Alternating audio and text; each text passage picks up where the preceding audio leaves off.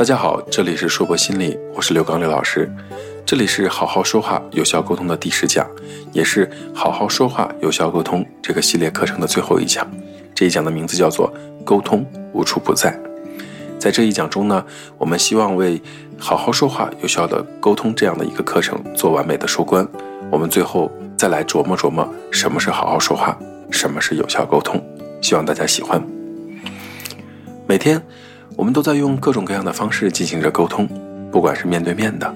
打电话的、发微信的，以及其他我们知道沟通的方式，所以很多人自以为知道了很多关于沟通的知识，比如说我。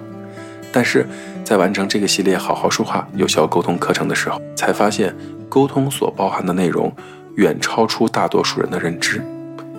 当我们问候朋友的时候，当我们参与课堂讨论的时候，当我们和新成员握手的时候。当我们在公开场合表达自己观点的时候，我们都是在沟通。也正因为这样的沟通，才让我们的信息更好地传递到其他人那里。因此，不管你有没有意识到，沟通总是伴随着一定的目的。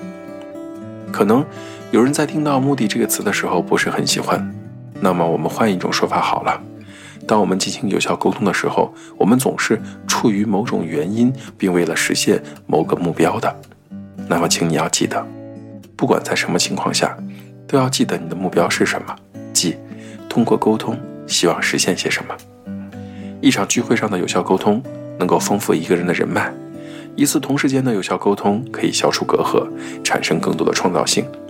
伴随着你有效沟通次数的越来越多，你越有可能成为一个团队中的领导者，或者在某方面具有影响力的专业人士。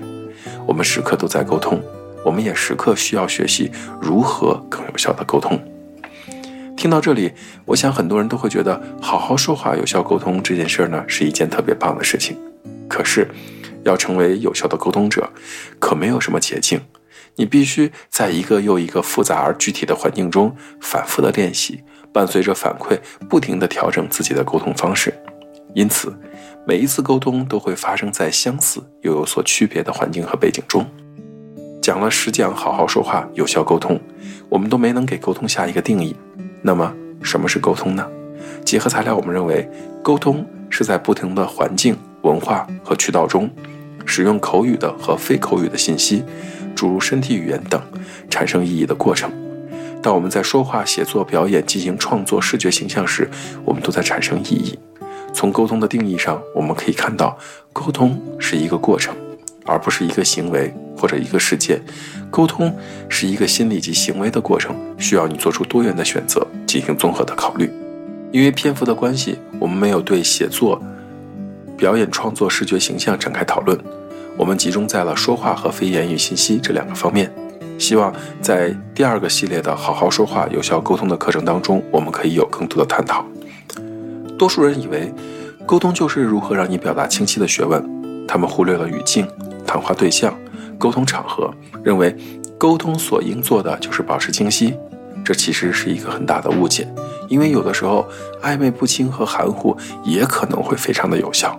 因此，沟通远不是表达清晰的学问，还要求我们理解他人的特性、文化态度、信仰和价值观是如何影响他们说话、聆听和行为的方式。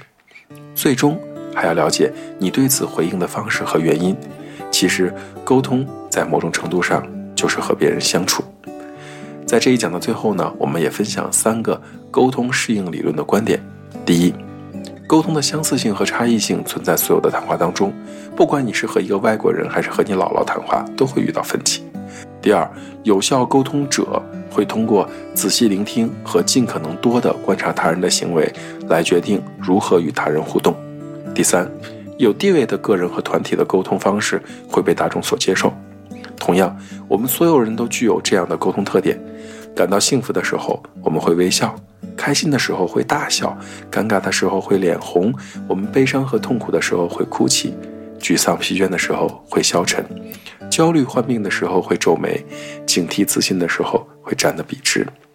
在这一讲的最后呢，我们再来了解最后的一个小知识：女人比男人更爱说话吗？好像在很多的文化里，大家都会觉得女人比男人更爱说话。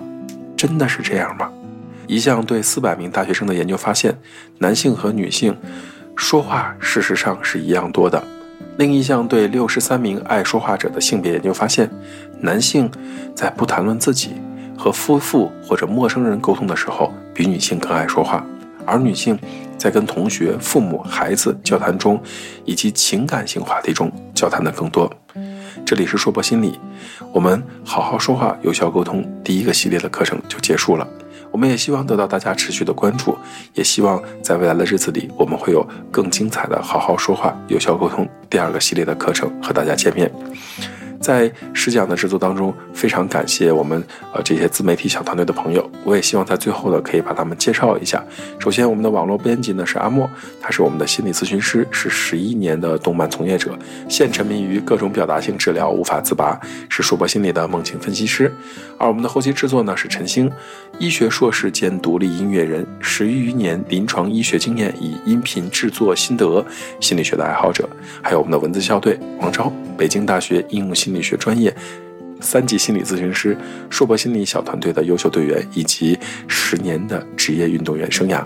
好，这里是硕博心理有效沟通所有的课程，到这里第一系列就结束了。希望在第二系列的课程中可以得到你持续的关注。再见。